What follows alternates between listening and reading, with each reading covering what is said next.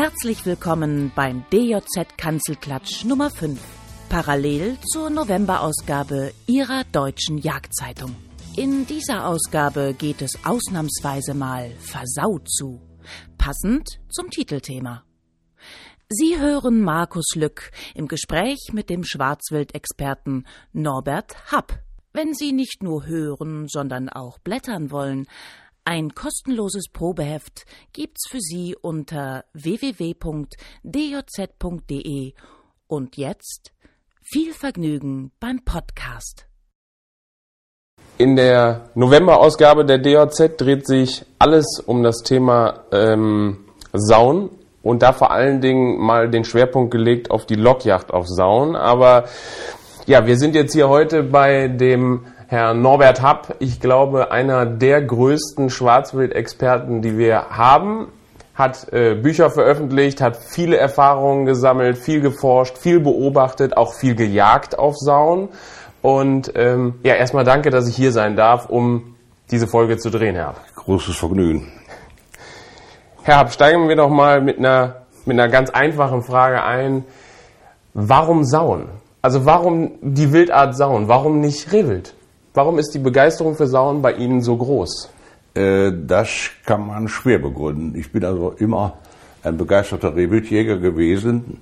In meiner Jugend waren Sauen eigentlich ein seltenes Wild. Äh, es war zwar nach dem Kriege die Rede von Schwarzwildproblemen, Professor Lutz Heck, der ja den Berliner Zoo geleitet hat, ein bedeutender Biologe, war Wildbiologe, politisch umstritten, lassen wir das mal außen vor. Der schrieb 1955 oder 56 von riesigen Schwarzwildbeständen und von riesigen Schäden. Er listet sogar auf, wie viele Menschen zum Beispiel im Regierungsbezirk Kassel von dem hätten leben können, was die Sauen gefressen haben. Ich bin mit den Sauen erstmalig in Berührung gekommen, ohne welche zu sehen. Bei meinen bäuerlichen Verwandten, die kleinen Landwirte waren im Bergischen Land, Realteilungsgebiet. Wenn da so eine Sau, meist waren es gar keine Rotten, sondern einzelne Sauen, in einen Acker hineingerieten und die waren sehr klein, dann konnte das in einer Nacht die Existenzgrundlage einer Familie doch sehr stark beeinträchtigen. Und dann habe ich mit meinem bäuerlichen Vorfahren mit noch illegalen Gewehren kurz nach dem Kriege in Ackerfurchen gelegen und die armen Kerle, die hatten am Tag von morgens bis abends gearbeitet, die rollten sich gerne in ihre Soldatenmäntel oder Lodenmäntel ein und ich hatte dann zu passen, ob Sauen kamen. Ich habe es nicht erlebt, dass sie kamen.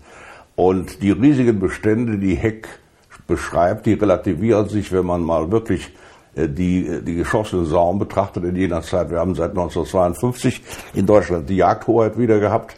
Und ich bin dann diesen riesigen Beständen von Heckmann nachgegangen in meinem eigenen Bundesland und habe festgestellt, dass da 1952, also nach Wiedererlangung der Jagdhoheit, 6000 äh, Sauen geschossen wurden. Vier Jahre später, 1956, da war ich in der Forstlehre, da waren es nur noch, da waren es nur noch 1600. Und heute werden in diesem Bundesland mit einer sehr größeren Bevölkerungsdichte, auch flächenmäßig größeren Besiedlungsdichte um die 30.000 Sauen jährlich geschossen. Ich bin also an die Sauen herangekommen, weil es für mich ein, ein spannendes, ein fast exotisches Wild war. Und ich habe 1955 die Jägerprüfung abgelegt und es hat bis 1963 gedauert, bis ich die erste Sau zur Strecke bringen konnte bei einer, nennen wir es mal Drückjagd, eher Treibjagd, wie das früher üblich war. Also es hat mich von daher fasziniert und dann kam irgendwann der Zeitpunkt, dass äh, die Bestände anwuchsen, die Strecken anwuchsen, natürlich auch die Schäden anwuchsen. Und da habe ich mich als Betreuer eines Waldrevieres mit Feldrand eigentlich dazu verpflichtet gefühlt, möglichst die Sauen im Wald zu halten, um Schäden draußen zu vermeiden.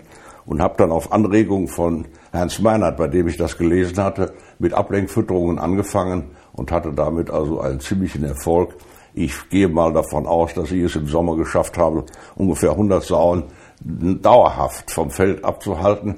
Und diese Sauen haben wir dann später zusammen mit unseren Nachbarn im Wald bei Drückjachten zur Strecke gebracht. Ein System, was, wenn man sich zwischen Wald- und Feldjägern verständigt, ob man das Hegegemeinschaft nennt oder nicht, was eigentlich hundertprozentig funktioniert, wenn einer sich auf den anderen verlassen kann.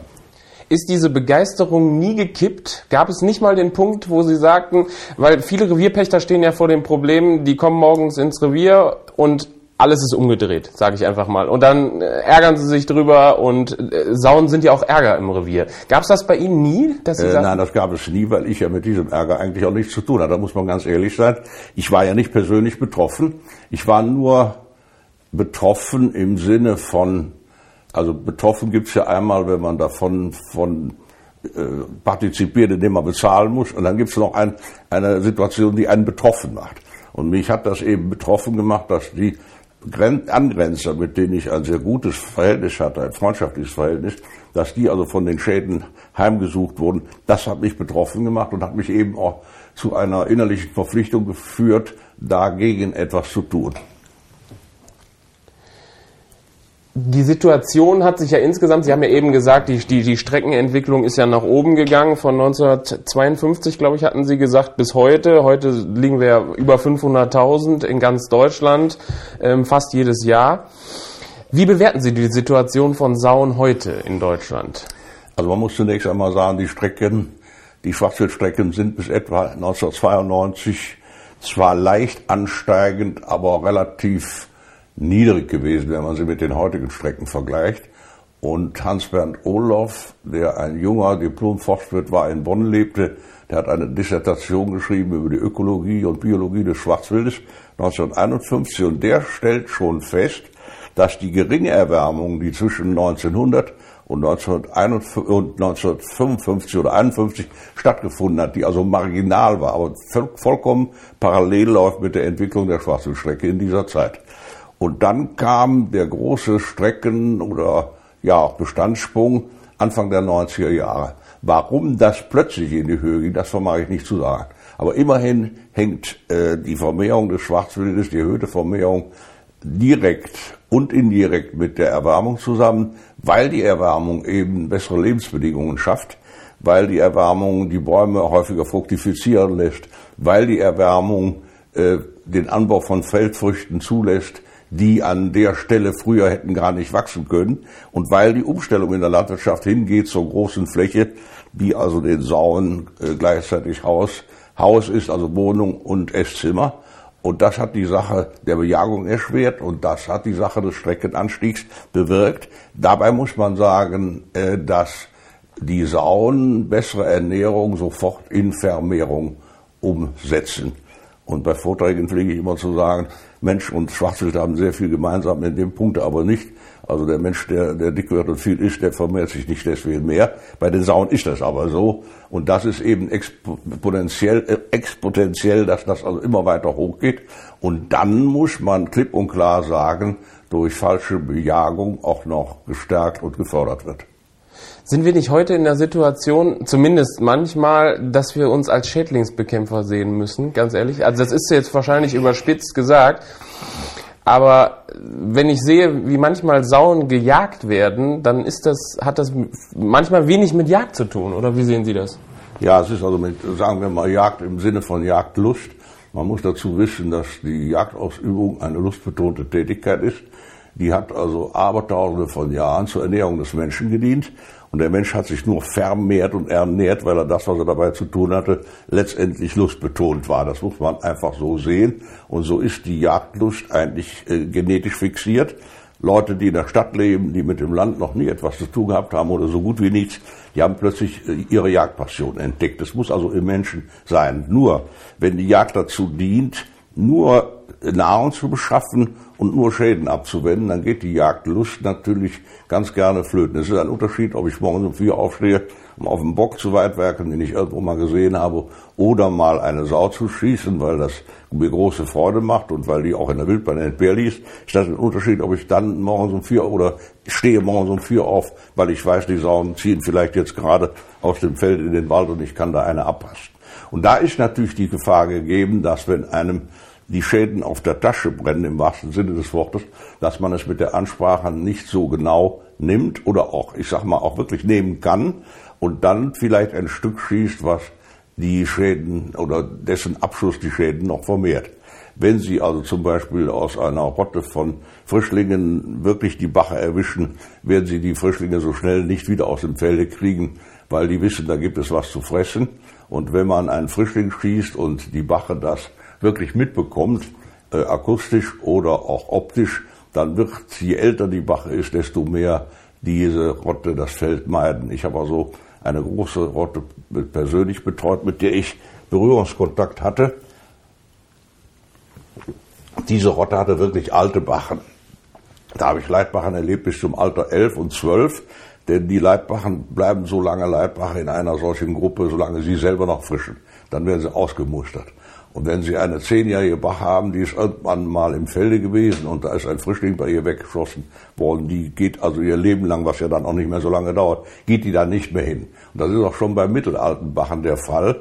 Und deswegen immer meine Empfehlung, wenn es also eben geht, und es, es muss eigentlich gehen, eine geringere Sau aus einer Rotte herauszuschießen, um sich selber nicht noch mehr auf den Hals zu laden. Ich weiß, das ist also zu, manchmal zu weiten Teilen Theorie und trotzdem sage ich das immer wieder, weil das der Schlüssel zur Vermeidung von Schäden ist. Und dann sind wir eben auch schon bei der ASP, die sich uns ja sehr, sehr eilig nähert. Auch da ist das Konzentrieren der Sauen an gewissen Stellen und eben nicht im Feld ganz wichtig, um diese Rumrennerei zu vermeiden. Ich immer nenne Rausch- und Futtertourismus. Also wenn die Sauen zum Futter suchen, wer weiß wohin ziehen, ohne Führung, ohne Spitze und die Sauen in der Gegend rumrennen, weil jeden Monat irgendwo eine Bache rauschig wird, dann nenne ich das Rausch- und, und Futtertourismus. Und der ist natürlich für die Verminderung der Gefahr der Schweinepestausbreitung fatal. Vielleicht noch ein Thema, weil Sie gerade das, das äh, Wort Rauschzeit äh, benutzt haben. Äh, als ich den Yachtschein gemacht habe, das ist jetzt 14 Jahre her, da habe ich noch gelernt, die Rauschzeit liegt irgendwo im Winter und die Frischlinge kommen um Karneval zur Welt. Ähm, warum ist das heute nicht mehr so? Äh, da muss ich auf meiner zurückgreifen. Das, das kann ich nur durch eigene Beobachtungen dann abstützen. Ich habe also im Gegensatz zu Heinz Meinert nicht mit irgendeiner Rotte oder Rotten zusammen gelebt, sondern ich hatte nur Futterkontakt, weil es einfach nicht anders ging. Einen dicken Forstbetrieb am, am Leib mit, mit allen möglichen Dingen und bin abends nur hingegangen und habe meinen Sauen in, in der Sommer, äh, im Sommerhalbjahr etwas Futter gereicht und zwar nicht, wie man heute zu tun pflegt, säckeweise Mais, sondern ich hatte keinen Mais, weil ich ihn nicht finanzieren konnte, sondern ein sogenanntes Hinterkorn, also Druschabfall und habe das den Sauen gereicht und habe dann mit denen Kontakt bekommen. Bin also wie gesagt nicht mit denen rumgezogen, aber Meinert hat eindeutig beobachtet, dass die älteste Sau in der Rotte, nennen wir sie immer Leitbache, dass die die Rausche auslöst. Die wird also irgendwann rauschig und gibt das sozusagen olfaktorisch, vielleicht auch optisch, vielleicht auch durch Stimme an die anderen Wachen in der Rotte weiter. Und dieses System habe ich insofern beobachtet, als ich solche Vorgänge gefilmt habe.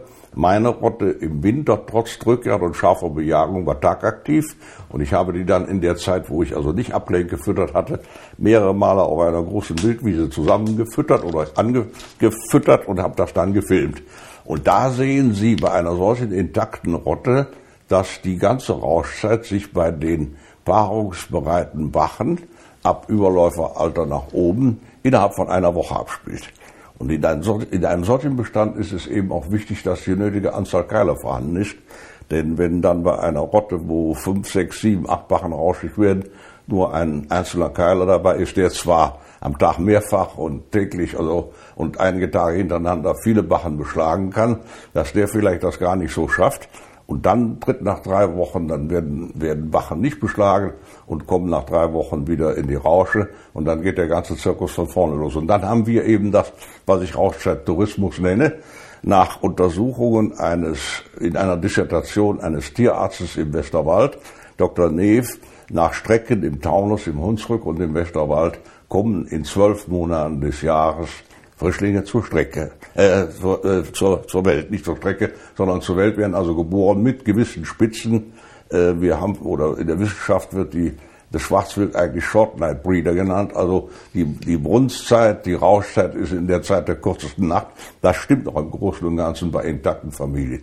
Bei Meinertsfamilien war das so, dass das immer im November stattfand. Und bei meinen Rotten war es so, dass es im Herbst und Winter zu unterschiedlichen Zeiten stattfand. Aber bei allen Rotten, mit denen ich also nicht Kontakt hatte, also die ich kannte, von der Ablenkfütterung her, war das aber bei allen Rotten zum selben Zeitpunkt der Fall. Also entweder im September alle Rotten, im Oktober alle Rotten. Dazwischen gibt es wie immer Ausnahmen.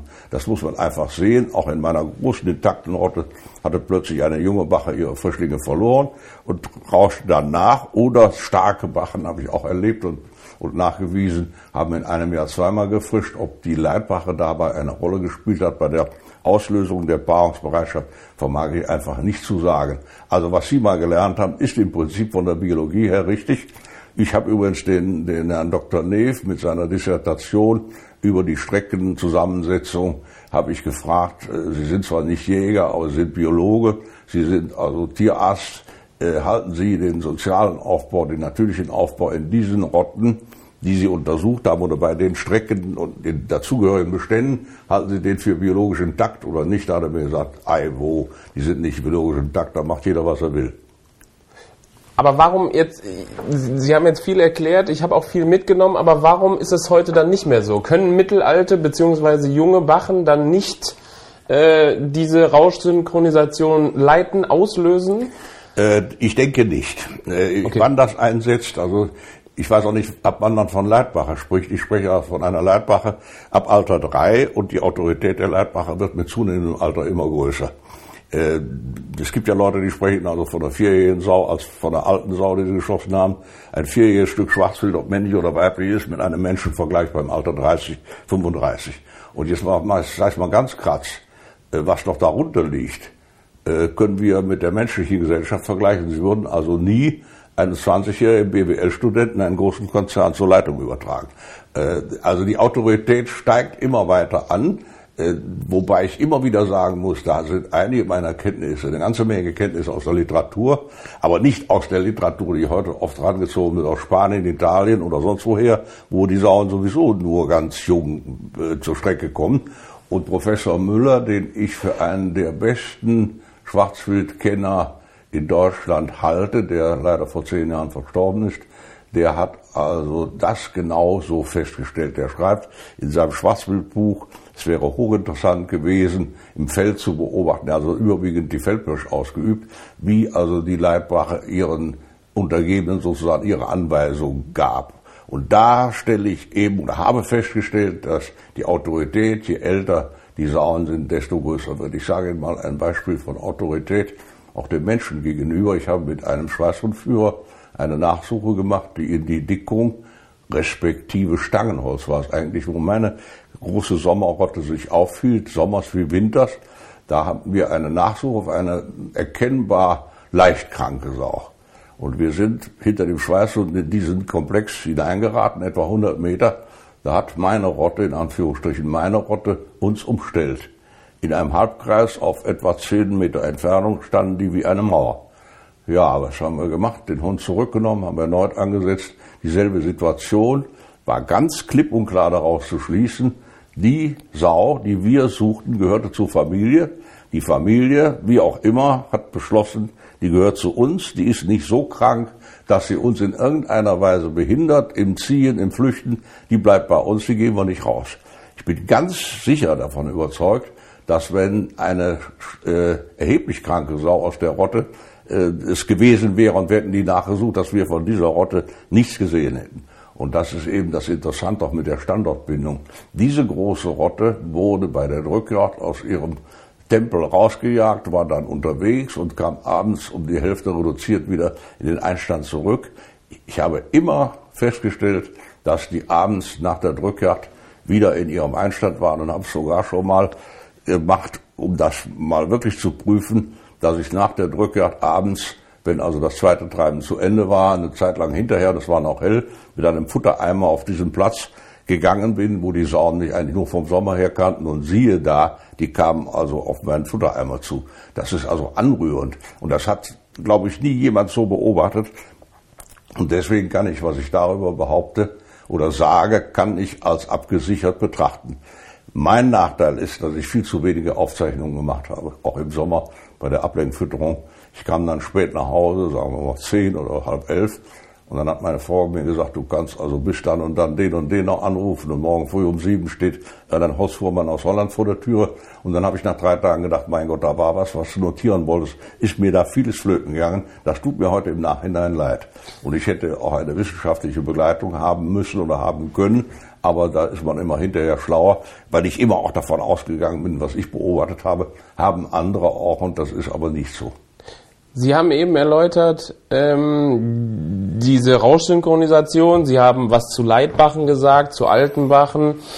Aber welches, welches Vorgehen in Sachen Bejagung ist aus Ihrer Sicht wichtig? Was machen wir vielleicht heute falsch? Ja, wir müssen jagen wie der Wolf. Das ist ganz einfach. Der Wolf rennt nicht hinter einer starken Wache hinterher oder einem starken Keiler. Erstens, weil er weiß, dass er dann unter Umständen Schläge kriegt und zweitens, weil er schnell und energiesparend Beute machen will. Die Einbildung allerdings, die man heute hat, dass eines Tages der Wolf unsere Schwachsinnsbestände reduzieren könnte, die können wir abhaken. Der Wolf hat also bis dato noch sehr viel bequemere Beute und die nimmt er auch wahr. Er nimmt wirklich, er beutet das, was er am schnellsten kriegt. Das ist ein ganz klares System. Äh, wir Menschen würden, auch wenn es darum geht, Ernährung zu gewinnen, uns nicht vornehmen, wir machen das, was jetzt zur Ernährungsbeschaffung oder Herstellung oder Gewinnung auf dem Acker am allerschwersten ist, sondern wir machen, was uns gut ist. Und ein Frischling tut dem, dem Wolf gut. Eine alte Bache, die vielleicht also schon nicht mehr auseinanderzukriegen ist, mit den Zähnen weniger gut. Also er beutet, was er am leichtesten kriegt, das sind die Jungen und das sind die ganz Alten. Und das ist das, was ich naturnahe Jagd nenne, wenn wir danach bei allen Wildarten vorgehen, wie der Wolf jagt. Der Wolf kann uns da in dieser Hinsicht einiges beibringen und das ist leider abhandengekommen. Das heißt, wir müssen unseren Bejagungsschwerpunkt ganz klar legen auf Frischlinge und, und äh, ich sag mal dann in den mittelalten Klassen, ähnlich wie beim Rotwild, äh, zurückhaltend jagen, aus Ihrer Sicht. Ja, zurückhaltend jagen oder wir können es ganz lassen. Da stehe ich zwar krass alleine. Ähm, es ist einfach so, na, ich sag mal, es gibt das Lüneburger Modell, viel umstritten, viel beschimpft, meist von Leuten, die es gar nicht kennen. Das hat ein ganz einfaches Prinzip. Das ist eben, wir müssen entnehmen 90 Prozent Jugendklasse, ob Frischlinge Überläufer und 10 Prozent Altersklasse. Und da habe ich festgestellt, die Altersklasse in männlich-weiblich geteilt äh, fällt in aller Regel bei der Jagd von alleine, die 10 Prozent. Und ich gehöre einer Hegegemeinschaft an, äh, zwar ohne Fläche, aber ich gehöre einer Hegegemeinschaft an, die vor 40 Jahren gegründet worden ist. Und wir haben es wirklich geschafft, ich habe mal eine genaue Untersuchung für die letzten 25 Jahre gemacht, 91 Prozent Jugendklasse zu entnehmen und, äh, und nur 9 Prozent der Altersklasse. Dabei wurden also Keiler gezielt bejagt und Bachen fielen eigentlich per Zufall fallen bei Drückjachten, fallen auch mal bei anderen Gelegenheiten ohne bösen Willen, ohne den Willen, ein solches Tier zu schießen. Und das gleicht sich eigentlich auf der Zahl, also fünf Prozent plus fünf männliche, zehn Prozent aus. Und damit, wenn man das wirklich konsequent macht, aber Sauen in der Menge schießt, die im Jahr zuwachsen. Also wenn Sie 100 Sauen haben, gehen wir mal von dem höchsten Prozentwert aus, ob das immer jachtlich verwertbar so hinhaut, das lassen wir mal im Raum stehen. Und da wachsen 300 dazu, dann müssen Sie 300 Sauen schießen. Und wenn Sie den Bestand verringern wollen, dann müssen Sie noch mehr schießen. Und die von mir zitierte Hegegemeinschaft hat es wirklich geschafft in 25 Jahren. Ich habe das übrigens für meine, die neue Auflage meines Buches genau durchgerechnet. Strecke und Bestand auf einem Niveau zu halten, nämlich bei einer rückgerechneten Bestandsdichte vor dem Frischen, nur auf die Waldfläche berechnet, das macht man bei Sauen, nicht auf die Waldrevierfläche, liegt bei 2,8. Und dann haben wir eben in 25 Jahren im Schnitt 280 Sauen geschossen auf der äh, Fläche, die etwa dreieinhalbtausend Hektar Wald ist und ungefähr das Doppelte anfällt. Das funktioniert. Und in der Zeit sind Strecke und damit natürlich Bestand in der Bundesrepublik Deutschland haben sich verdoppelt. Und dieser ganzen Angriffe auch auf meine Theorie, Buch, äh, fußend auf dem Lüneburger Modell, was einfach dasselbe sagt und dann noch irgendwelche Zahlen reinbringt, äh, die, die, der ganze Angriff, den habe ich insofern pariert, als ich gesagt habe, zeigt mir mal, bringt mir mal einen Bestand auf einer repräsentativen Fläche, wo man mit dem Hereinschießen mehr oder weniger wahllos wenn auch im Sinne des oder ohne das Landesjagdgesetz oder die Landesjagdgesetze zu verletzen, also Tierschutz und äh, bringt mir mal eine Fläche, wo man es geschafft hat, 30 Jahre lang oder 20 Jahre lang Abschuss und damit Bestand auf einem Level zu halten? Diese Frage stelle ich rund um, wo ich bin seit 40 Jahren, habe noch nie eine Antwort darauf erhalten. Es gibt ja auch immer wieder die Theorie, äh, dass, dass durch, diese, durch diese Abschuss vielleicht von, von älteren Stücken, dass wir sogar vielleicht die Vermehrung ankurbeln. Was halten Sie davon? Ja, das, das sehe ich genauso. Wenn also, jetzt muss ich aufpassen mit dem, was ich sage, wenn also in einer Familie die Aufsicht und die Koordination fehlt, dann machen die jungen Stücke, was sie wollen. Ich hätte fast die Neigung, das mit der menschlichen Gesellschaft und Familie zu vergleichen. Ich lasse das auch lieber bleiben. es ist einfach so, dass dann eben die Rausche zum selben, nicht zum selben Zeitpunkt einsetzt. Und ich habe mal den dummen Satz gesagt, also die, die alten Wachen äh, unterdrücken die Rausche. Die unterdrücken die ja, aber nicht um zu verhindern, dass der Bestand sich vermehrt. Also die haben keine Richtlinien gelesen, sondern sie unterdrücken das, bis die, die jungen Sauen so weit sind, dass sie also schadlos ihre Frischlinge großziehen. Und die alte Bache, die Leitbache will, dass alle Frischlinge in der Rotte etwa zum gleichen Zeitpunkt zur Welt kommen oder zum selben Zeitpunkt zur Welt kommen, um die Chancen der, des einzelnen Frischlings zu erhöhen. Der Rottenschutz bei feuchtem, kaltem Wetter, den kann man wirklich beobachten. Eine große intakte Rotte legt sich in einem Kreis und in der Mitte sind die Frischlinge, die werden also schon von der Körperwärme her gewärmt. Also eigentlich dient dem Schwarzwild diese Koordination, den Bestand zu halten, respektive zu vermehren. Das andere ist also, wenn es so aufgefasst worden ist, totaler Blödsinn. Nur steht also fest, dass wenn rund ums Jahr äh, junge Bachen rauschig werden, wie auch immer ausgelöst, dass das zur Vermehrung des Schwarzwildes deutlich beiträgt. Und ich habe gerade von Brandenburg einen Film bekommen, da flüchtet eine große Rotte Sauen über einen Acker da können Sie oben auf die Frischlinge, die jetzt vom Frühjahr sind und vielleicht 20 oder, oder 30 Kilo wiegen, das ist auf weiter Entfernung gemacht, können Sie oben zu weiten Strecken ein Lineal drauflegen. Die sind also sowas von gleichförmig. Und bei diesem ganzen Haufen von 30, 40, 50 Sauen sind drei, die man zur Not als stärkere Sauen ausmachen kann. Heißt für mich im Klartext, diese drei Sauen haben nicht diese vielen Frischlinge zur Welt gebracht, sondern die dazugehörigen Wachen sind tot. Und wenn ein solcher Haufen in einem ins Feld gerät, dann ist Heulen und Zähneknirschen. Und zum Feld geraten muss ich noch was zu meiner persönlichen Rotte sagen. Die ist dann schon manchmal im Sommer mit den Frischlingen auf bis zu 50, manchmal 60 Stück angewachsen. Dann stellt man deutlich fest, dann gibt es Untergruppen, Untersitten. Und 800 Meter von dieser Stelle weg, wo ich diese Sauen mit Hinterkorn, also so, so Präterpopter gefüttert habe, ist Feld. Und das Feld lag unmittelbar an meiner Försterei, wo ich gewohnt habe. Die Feldfläche, die da zur Verfügung stand, war etwa 200 bis 300 Hektar groß. Wenn 50 oder 60 Sauen nachts in ein solches Feld hineingeraten oder geraten wären, hätten mir die Bauern eine Bude angezündet. Das ist also ganz sicher so. Und die sind wirklich nicht in diesem Feld gewesen. Und das waren genau Gachte ausgemessen 800 Meter. Allerdings auf irgendwo auf halber Strecke oder nicht weit vom Feld gab es einen Wildacker, wo ich immer ganz wenig gekriegt habe. Und wenn ich da also feststellte, da ist großer Betrieb, dann ging ich also später im Abend und in der Nacht, ich konnte eigentlich immer bei Reflexionslicht einiges sehen und schießen dahin. Und wenn da eine Menge Sauen waren, habe ich an einen Frischling geschossen. Dann war das wohl meine Rotte. Ich habe schon mal einen Frischling geschossen abends oder in der Nacht, den hatte ich am Abend vorher markiert. Und dann war also aus Ende monatelang, da ist also nie was passiert. Ein Zeichen, dass man damit, was allgemein verpönt ist mit dieser Ablenkfütterung, die Sauen vom Feld weghalten kann. Und mit Mast hat das überhaupt nichts zu tun. Wenn heute auf einem Hektar äh, vollbestockte Eiche im, im, im Winter 50, 50 Tonnen Eicheln runterfallen, ich habe die Zahlen jetzt nicht so genau im Kopf, dann kann man im Sommer dagegen nicht anfüttern. Eine Sau frisst sich im Sommer einfach satt. Das hat also auf die Vermehrung überhaupt keine Einwirkung. Der Unterschied ist nur, ob sie sich im Walde satt frisst oder ob sie sich im Felde satt frisst. Im Wald wächst sie dann nicht so ab. Und wenn dann noch die Führung einer alten Wache dazukommt, ist also der Ausdruck zum Felde, ist der einfach nicht da.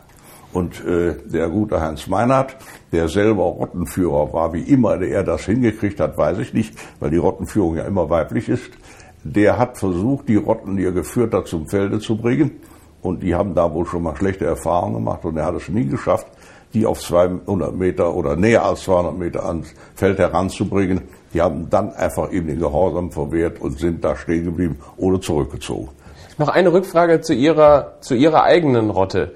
Ja. Warum, warum teilen die sich nicht? Also, das ist eine persönliche Doch, Bei die, 50 die teilen sich, die teilen sich durchaus. Äh, Meinert hat beschrieben, dass alle, äh, alle Sauen in so einer Schwarzwildfamilie miteinander verwandt sind, direkt miteinander verwandt sind. Da gibt es andere Nachweise durch Paul Müller, durch Markierungen. Ich glaube, Professor Pohlmeier äh, hat das auch untersucht. Da gibt es durchaus also Zuwanderungen, Abwanderungen. Ein einzelnes Stück wird also nie dazu aufgenommen, aber es äh, gehen Gruppen weg. Es gibt auch sowas wie Abstimmung mit den Füßen. Ich habe sogar erlebt, dass eine Untersippe die Hauptrotte verließ und als die Leitwache dann in Folge Alters nicht mehr vorhanden war, und es war dann die andere Leitwache, da kam diese Gruppe wieder zur Familie zurück. Also sich nicht riechen können, im wahrsten Sinne des Wortes, gibt es auch bei den Sauen. Es gibt da Fluktuationen und wenn eine Rotte ein, ich würde mal sagen, ein Streifgebiet oder Streifgebiet einer Rotte nicht mehr ausreicht, äh, um sie zu ernähren, dann teilen die sich schon. Von welcher also, Größe reden wir da? Vielleicht von, bei so einem Streifgebiet üblicherweise? Ja, das ist also schwer zu sagen. Es wird immer gesprochen von 100 bis, bis 1000 Hektar. Also bei meiner Rotte habe ich festgestellt, dass die ganz selten mal woanders auftauchte. Die waren also auf recht engem Raum, ohne dass ich den jetzt hektarmäßig beziffern möchte. Ich weiß nur, dass mir mal zu Anfang meiner Ablenkfütterung in der Hegegemeinschaft, wo die Leute sich damals noch nicht so untereinander kannten, ein Pächter eines Reviers mit großem Feldanteil, etwa, würde ich sagen, zwei Kilometer von meiner Ablenkfütterung entfernt, erzählte, er hätte nachts eine Riesenrotte in seinem Feld gehabt, ob ich wohl wüsste, wo die hergeht. Und damals habe ich das verschwiegen, später wussten die alle untereinander, was lief. Habe ich gesagt, da gibt's so eine große Wanderorte von irgendwoher, das ist die gewesen. Und dann habe ich gefragt, was haben Sie gemacht? Ja, sagte ich habe einen Frischling geschossen und er hat leider furchtbar geklagt. Ich hatte dem einen schlechten Schuss beigebracht. Ich bin dann hingesprungen und habe ihn Fang geschossen, sozusagen. Und dann habe ich ihn weiter gefragt, was, haben Sie die Rotte noch mal gesehen? Dann sagte, die habe ich nie mehr gesehen. Habe ich gesagt, sehen Sie, das war die Wanderrotte. Abends habe ich meinen natürlichen Kontaktag angesagt. Wenn die die Erfahrung da einmal gemacht haben, bleiben die auf relativ engem Raum, richtet sich nach der Bestockung. Wenn Sie ein Revier haben mit überwiegend Fichtenbestockung, können Sie nicht verlangen, dass eine Rottesauer auf 100 Hektar sich ernährt in einem Laubholzrevier mit unterschiedlichen Bestockungsformen auf 200 Meter Seehöhe in einem wuchsgünstigen, klimagünstigen Gebiet verringert sich diese, diese Fläche. Herr Happ, Sie haben ja gerade ganz viel erzählt in Sachen Leitbache, Rauschsynchronisation oder wie auch immer. Ist das immer so? Oder gibt es da auch Ausnahmen? Ja, das ist das Interessante bei der ganzen Sache oder macht mir auch persönlich die Sache ein bisschen schwierig, wenn ich so vortrage vor Jägern, die vielleicht da nicht so drin sind in dem Fach. Wir müssen all unseren Tieren eine gewisse Individualität müssen wir denen also zugestehen. Und das müssen wir, müssen wir mit der menschlichen Gesellschaft vergleichen. Bei uns Menschen gibt es den Standortstreu, die sitzen bei ihrer Frau abends am Fernseher gibt andere, die rennen rum und dann gibt es noch welche, die gehen zur Yacht, das sind die ganz Verrückten. Diese Individualität, die, die haben wir auch bei allen Tieren. Und das macht wirklich die Sache schwierig. Es gibt also äh, Sauen, ich sag mal, eine Bache, die ihre Frischlinge zur Welt bringt, zu der der Keiler kommt, die sich nie einer größeren Rotte anschließt. Und wie das beim Menschen auch so ist, es gibt auch vielleicht äh, also innergeschlechtliche Neigungen, das vermag ich nicht zu beurteilen. Aber das, was wir uns als Selbstverständlichkeit äh, zubilligen oder, oder nehmen, das müssen wir all unseren Mitlebewesen auch geben. Die machen nicht immer alles so, wie es im Lehrbuch steht. Nur die Schwierigkeit ist, das langfristig zu beobachten. Denn wer hat schon die Zeit und die Möglichkeit, zum Beispiel eben Schwarzwild, in seinem Familienleben längerfristig zu beobachten. Ich hätte mich bei dieser Rotte eigentlich von morgens bis abends und die Nacht über aufhalten können. Dann hätte ich genau die Wanderbewegung festgestellt, hätte alles andere festgestellt. Aber für mich war das eine reine Nebentätigkeit und ich habe mit dieser für die ganze Familie strapaziösen Arbeit habe ich also das nicht alles erforschen können. Und meine Frau war zu der Zeit, als ich die Ablenkfütterung äh, mit Passion betrieb, und zwar eben vom Frühjahr bis zum Herbst, war das also das, was man eine Witwe nennt, deren man noch lebt. Äh, ich war also die meiste Zeit unterwegs an den Abenden und habe das aber eben dann nicht ausgedehnt und bin nicht dabei geblieben. Was ich habe, die Sauen bei Taglicht da beobachtet, also auch außerhalb der Fütterungszeit. Ich habe sogar einmal die Gelegenheit gehabt, aus einem Helikopter die Rotte am Tag zu filmen, als die da eben sich auf der Stelle aufhielt. Und das ist der Vorteil des feinkörnigen Getreides, bei mir eben in Form von Druschabfall, der ja zum Teil noch kleiner ist, dass die Sauen pausenlos da was zu, zu machen hatten. Und dann spricht man von Hygiene. Und die Hygiene war gewährleistet, weil Schwarzwild in aller Regel Kotplätze hat. Also Plätze, wo es sich löst und Plätze, wo es nässt. Es war im Kottenforst nicht so ganz konsequent. Man fand also auch schon mal unterwegs irgendwo Losungen, aber an diesem Futterplatz oder an den Futterplätzen, Ablenkfutterplätzen, habe ich also nie einen Krümel Losung gesehen. Und Meinert hat seine Rotten manchmal gezielt zu solchen Plätzen hingeführt. Und siehe da, sie haben sich alle zusammen hingehockt und haben ihr Geschäft erledigt. Und ich habe mal eine Zeit lang ein großes Revier in Frankreich betreut. Das war der größte Mauerpark in Frankreich, privater Mauerpark. Und da war es wirklich so, ich wollte da Kotproben nehmen, um Untersuchungen und alles Mögliche zu machen. Ich habe endlos lange gesucht, bis ich diese Kotplätze gefunden habe. Die machten das wirklich da ganz konsequent. Herr Happ, die Jagd ist ja natürlich das, was, was unsere Leser bzw. jetzt Zuhörer hier am meisten interessiert. Ähm, großes Thema ist ja auch Jagdzeiten. Zum Beispiel wir in Rheinland-Pfalz, wir dürfen zwölf Monate lang im Jahr über jedes Stück Schwarzwild erlegen. NRW ist sehr restriktiv bislang. Da ist Frischlinge und Überläufer ab 1. August. Was halten Sie denn für richtig? Ja, das ist also eine schwierige Frage. Bei den Frischlingen hätte ich keine Bedenken, sie ganz gerecht zu bejagen. Das ist in Nordrhein-Westfalen im genau. Jagdgesetz vorgesehen. Die Überläufer, die waren früher, jetzt muss ich aufpassen, ich bin so lange aus dem aktiven Geschäft, dass ich das nicht mehr so hundertprozentig sicher sagen kann, hatten Schonzeit bis zum 1. August. Die ist gerade aufgehoben worden. Alles andere war dann frei. Und zwar im Sinne des Tierschutzes, also Mutterschutz war das ganz Wichtige. Äh, ich halte nicht viel davon, wenn man rund ums Jahr auf alles jagt. Diese Frischlingsgeschichte ja, denn damit zwingt man den Jäger, sich auf die Frischlinge zu konzentrieren. Und das ist bei den Drückkarten genauso. Wenn sie alles freigeben und es kommt irgendeinem Jäger, der zu dem Revier überhaupt keine Verbindung hat und nur als, ich sag mal, Jagdtourist unterwegs ist, dem kommt eine Rotte und die Anordnung ist von hinten nach vorne, dann schießt er durchaus erstmal ein dickes Stück. Äh, und, und das habe ich immer wieder erlebt. Das ist halt so. Also da kann man eine gewisse Sanktionierung machen. Wir haben gerade von unserer neuen Landesregierung, vom Ernährungsministerium im Staatswald, wir, sage ich, ich habe ja nicht mehr direkt damit zu tun, einen Erlass, da steht drin, dass die Jagdleiter bei den äh, Jagden, also auch im Winter, keinerlei äh, Beschränkungen geben dürfen in puncto Alters oder Stärke oder Größe. Und das führt ganz automatisch dazu, dass wir eine Bestandsexplosion kriegen, wie wir sie bisher noch nicht gehabt haben. Weil die Strukturen dann zerschossen werden. Das kann ganz schnell passieren und dann die, die Vermehrung erst richtig einsetzt. Und dieses alte Denken, was wir bei Menschen haben, was wir bei allen anderen Wildarten haben, Vater, Mutter, Kind, Vater Mutter erzeugen ein Kind.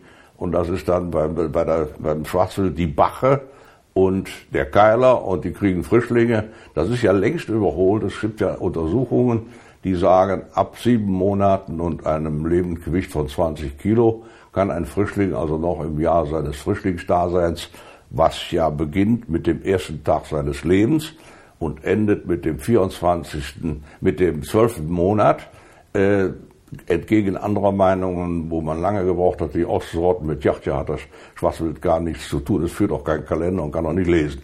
Äh, also die können im ersten Jahr ihres Lebens eigentlich theoretisch sogar zweimal Frischlinge bekommen, so dass wir uns von der Meinung Vater, Mutter, Kind lösen müssen wir brauchen die älteren Stücke zur Steuerung des Bestandes.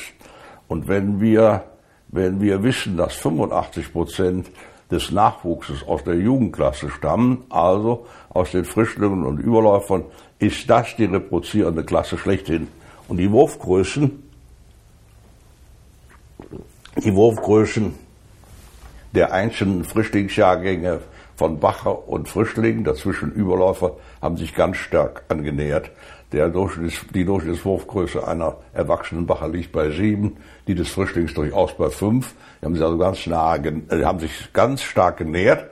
Und der Frischling hat noch eine lange Zeit des frischen Könnens vor sich, wenn er nicht vorher totgeschossen ist. Also vielleicht noch zehn Jahre oder zwölf Jahre, während die ältere Bache immer weniger Frischlinge bekommt im Alter.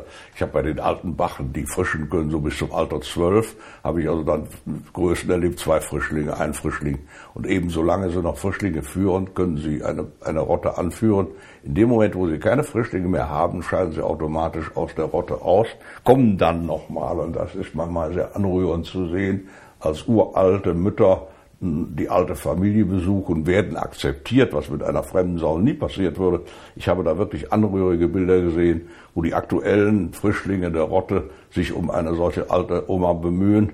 Ich sage immer, bei Menschen wäre das so nach dem Motto, vielleicht ist da noch was zu erben. Das ist also hochinteressant zu sehen und deswegen ist der Eingewinn in die Jugendklasse besonders wichtig, weil wir da die Zuwachsträger eigentlich abschöpfen. Und wie sieht denn Ihre Freigabe aus? Was würden Sie denn freigeben auf einer Drückjagd? Äh, auf einer Drückjagd haben wir das im Kottenforst so gehandhabt, dass wir gesagt haben, Sauen aus der Rotte bis 50 Kilo.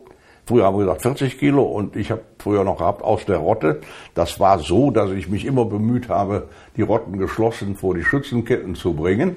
Äh, bis zum Ende meiner Dienstzeit 2003 habe ich es geschafft mit vier Treiberwehren, allerdings mit äh, passionierten Treiber. Das war eine Stammtruppe, die waren integriert in die Jagdgesellschaft. Die habe ich zu Yachten mit nach Frankreich geschleppt. Die waren also hochpassioniert. Mit je vier Gruppen mit je einem Hund. Das ist heute nicht mehr möglich. Ich habe also mit dem massiven Hundeeinsatz so ein bisschen meine Probleme. Man bringt die Sauen auseinander, muss man aber, weil die, die, der Brombeerbewuchs in allen Revieren, das ist hier in Kottenforst genauso, so stark geworden ist, dass man nie mehr es schafft, ganze Rotten rauszubringen. Und dann kommt erst die große Schwierigkeit.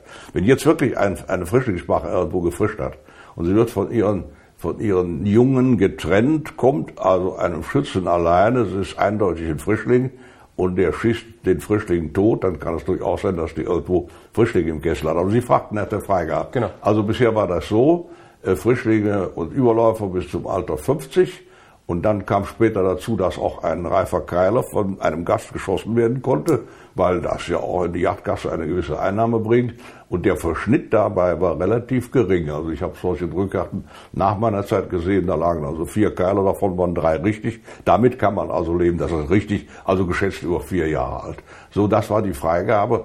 Und dann eben die, die, der Hinweis, bei einzelnen Sauen besonders vorsichtig so sein. Und ich bin der Meinung, eine einzelne stärkere Sau sollte man bei der Drücker überhaupt nicht schießen. Denn der Jäger, der im Jahr dreimal mit Schwarzwild in Berührung kommt, dem kann man nicht zumuten zu sagen, also ich sehe dir im Gesicht abgeschrieben, die ist nicht führend oder hat nicht irgendwo Frischlinge sitzen. Das kann kein Mensch. Und wir sind mit dieser Frage aber immer gut gefahren und haben wirklich große Strecken erreicht. Und es ist der Zwang, in die Jugendklasse einzugreifen und alles andere laufen zu lassen. Sie haben, Sie haben mehrfach gesagt, äh, Sie haben mehrfach von tagaktivem äh, Schwarzwild geredet. Das ist ja, also ich kenne wenige bis gar keine Reviere, wo das der Fall ist. Das mag bei Ihnen ein Ausnahmefall gewesen sein. Äh, heute wird das meiste Wild, wenn es nicht auf der Drückjagd erlegt wird, die meisten Sauen nachts erlegt, beziehungsweise in den Dämmerungsstunden. Ähm, was sagen Sie zum Thema Nachtsicht? Nachtsichtgeräte, äh, Wärmebildgeräte, Nachtzieloptiken? Das, das ist also ein ganz schwieriges Thema.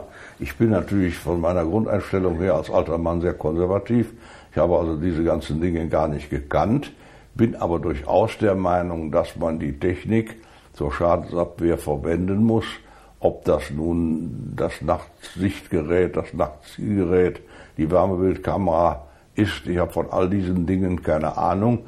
Da trennt sich natürlich das, was wir früher als Yacht verstanden haben, von dem, was man heute, ja vielleicht, ich möchte mal nicht sagen Schädlingsbekämpfung, sondern Schadensabwehr äh, sehen muss.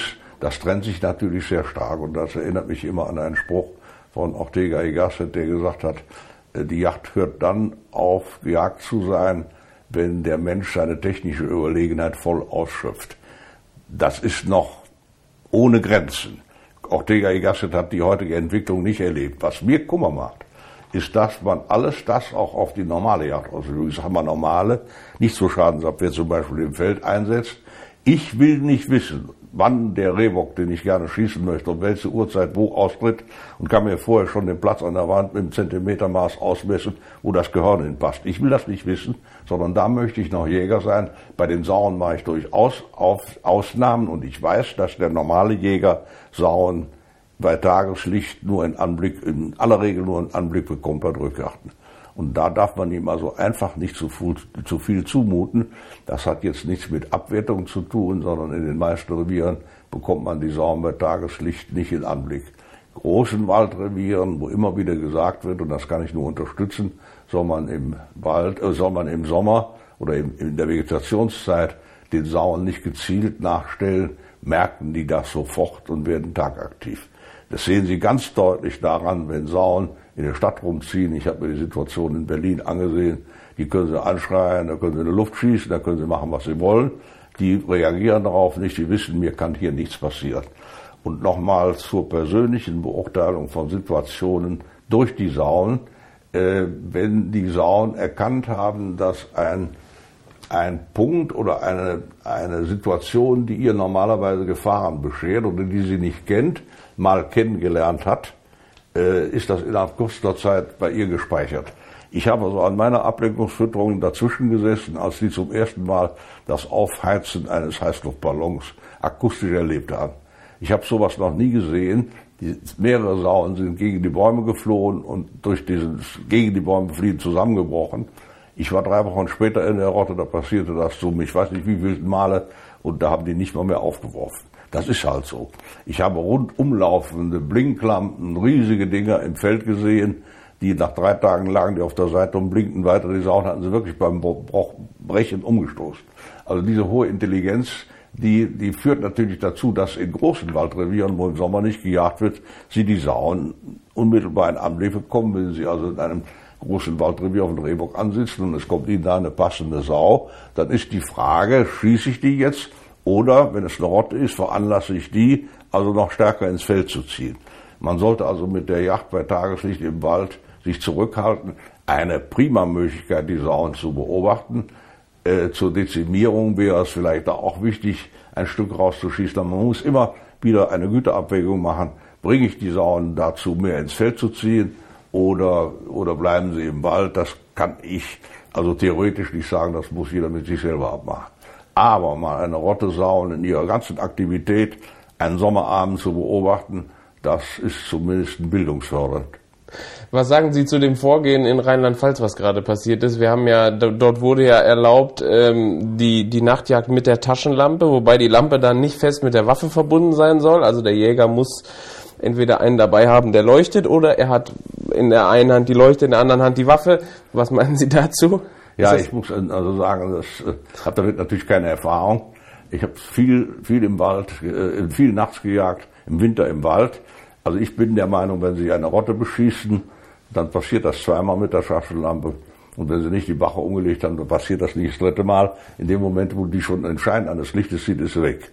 Es kann dadurch sein, dass sie vom Feld vielleicht leichter, äh, leichter wegbleiben. Ich bin da wenig von überzeugt. Wenn sie natürlich eine Einzelsau anleuchten und schießen die tot, die erzählt keinen, keinen Fatzen mehr. Das ist nun mal so. Aber ich glaube, das wird sich auf Dauer nicht bewähren. Die Sauen sind einfach so intelligent, um das auf Dauer mitzumachen.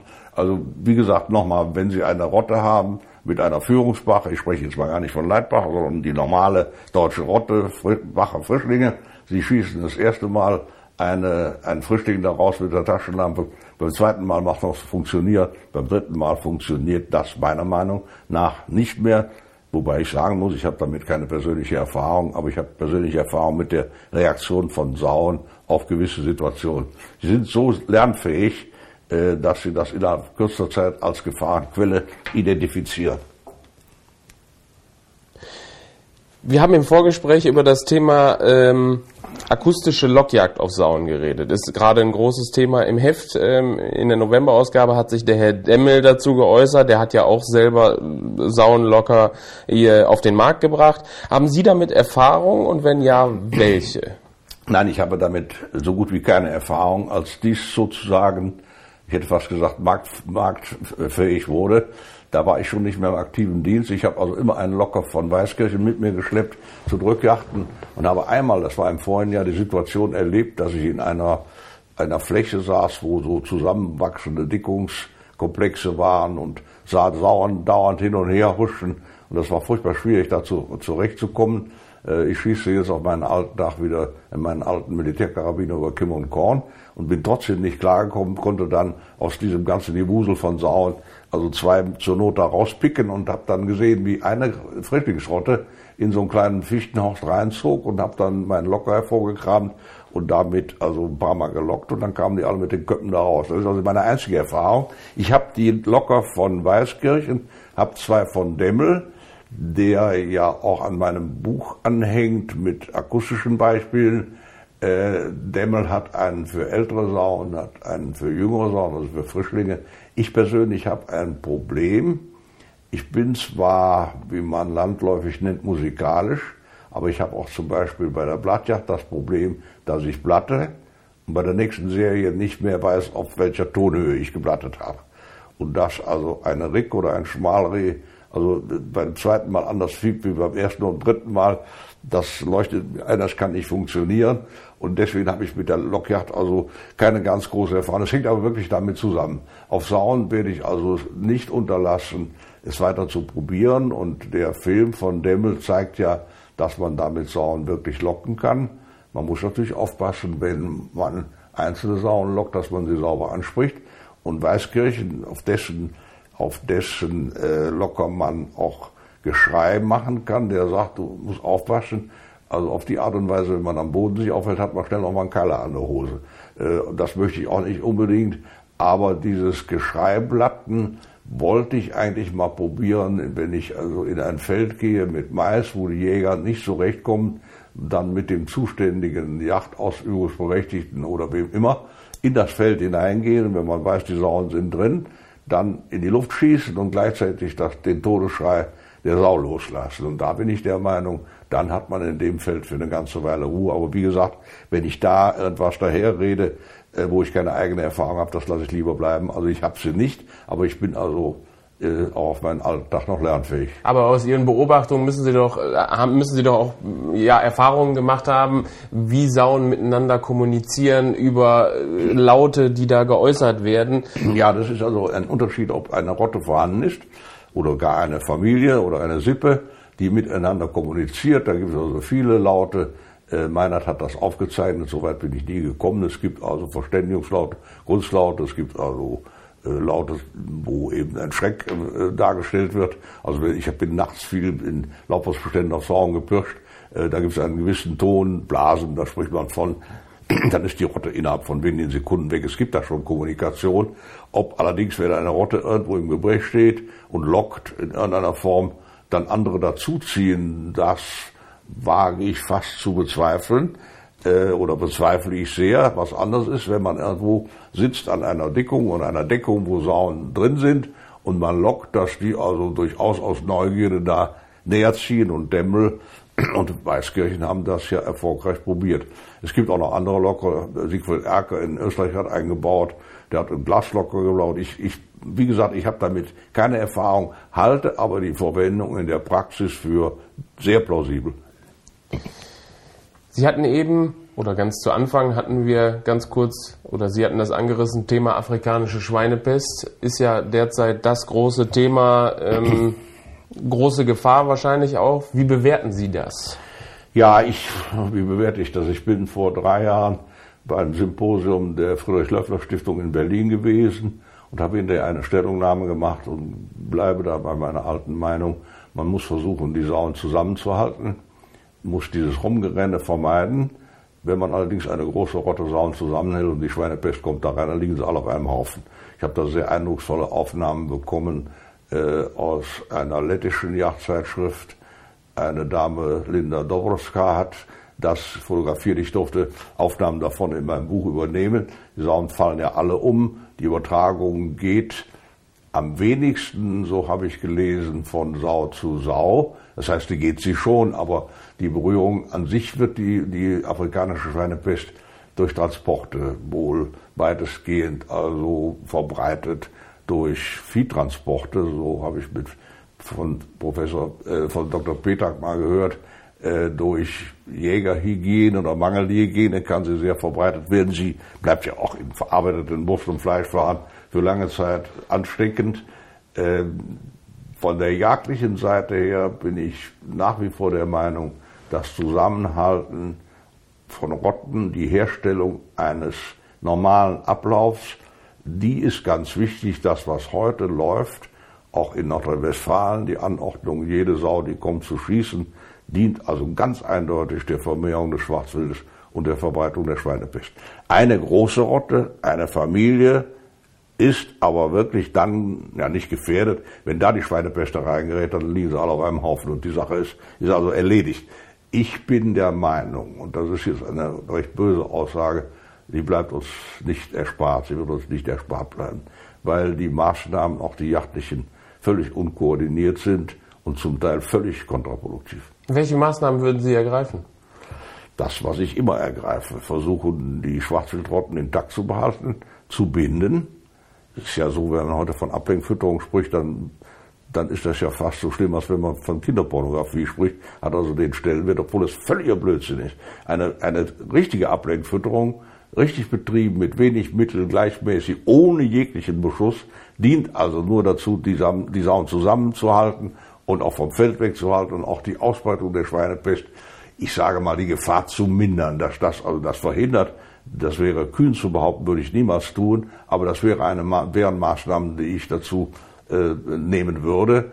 Und alles andere, was, was zur Unregelmäßigkeit im biologischen Verhalten und zum Rumziehen veranlasst, ich habe das schon mehrfach erwähnt, das ist eben meiner Meinung nach völlig kontraproduktiv. Aber sind da nicht auch Drückjachten kontraproduktiv? Weil auch da bringe ich ja Sauen durcheinander, ich, ich bewege sie dazu, über weite Strecken vielleicht sogar zu flüchten. Ja, ich weiß gar nicht, ob die Strecken so weit sind. Hängt natürlich mit der Geländeformation zusammen. Drückjachten in dem Bereich, den ich forschlich betreut habe, war auf der einen Seite durch einen Autobahnzaun begrenzt, auf der anderen Seite kamen die Feldflur und war immerhin aber eine Waldfläche von 2000 Hektar. Ich glaube, das Rumziehen, das ist ja auch untersucht worden durch Telemetrie, das muss gar nicht so groß sein. Und wenn ich Ihnen sage, dass meine, ich mache immer meine, in Anführungsstrichen kann man nicht aussprechen, meine Rotte dann am Drückjagdabend wieder in ihrem alten Einstand war und am nächsten Tag wieder tagaktiv war, dann wissen Sie, was ich meine.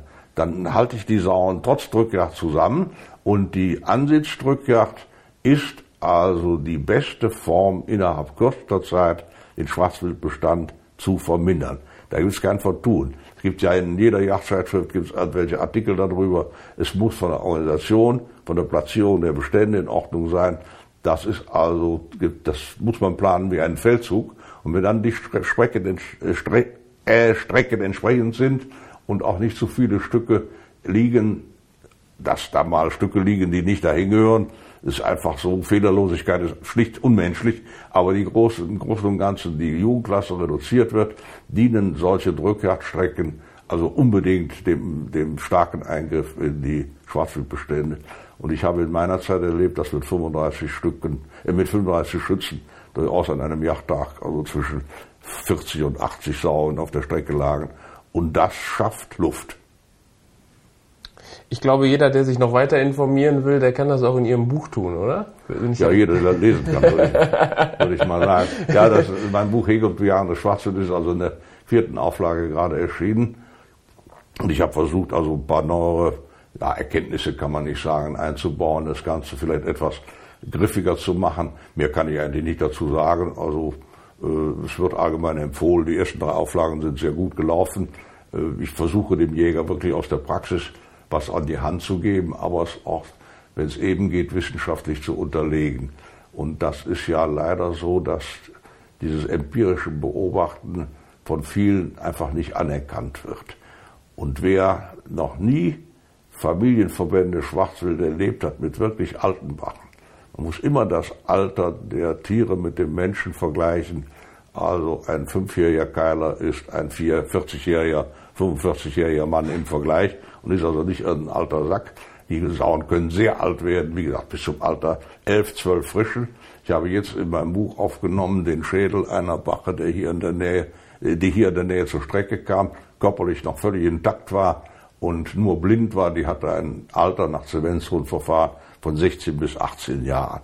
Und im vorigen Jahr ist hier nahe meines Hauses ein Kerl zur Strecke gekommen, der war verletzt, wurde deswegen in der Drückjagd bei einem kleinen äh, Frischlingsdrücker geschossen.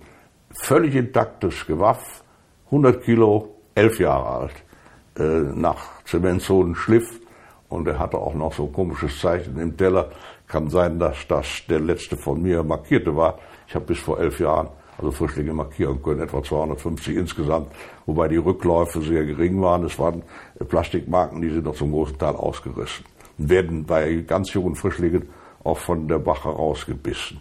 Aber das, um nochmal darauf zurückzukommen, das sind so Dinge, die man, die man berücksichtigen kann oder die man da liest. Das Rad kann man nicht immer neu erfinden. Die Grunderkenntnisse sind in allen vier Büchern dieselben. Und äh, zur Empfehlung sage ich persönlich gar nichts, muss jeder mit sich selber machen. Zum Abschluss vielleicht noch eine Frage. Jagen Sie heute noch selber gern auf Sauen? Oder hat es sich, oder sind Sie irgendwann so gesättigt und sagen, nee, das interessiert mich nicht mehr? Nee, das hat, also mit Sättigung hat das bei mir nichts zu tun. Ich habe in meinem Leben viele Sauen geschossen, Zahlen nenne ich nicht, weil, weil ich finde das nicht gut, wenn man Zahlen nennt. Äh, die Passion hat bei mir nachgelassen, das hängt also mit der ja, mit dem körperlichen Zustand zusammen. Ich bin zwar noch fit, aber die Passion geht irgendwann auch flöten. Das kann vielleicht sein, dass der alte Mensch merkt, dass er sich nicht mehr so viel ernähren muss. Ich sollte das wirklich tun.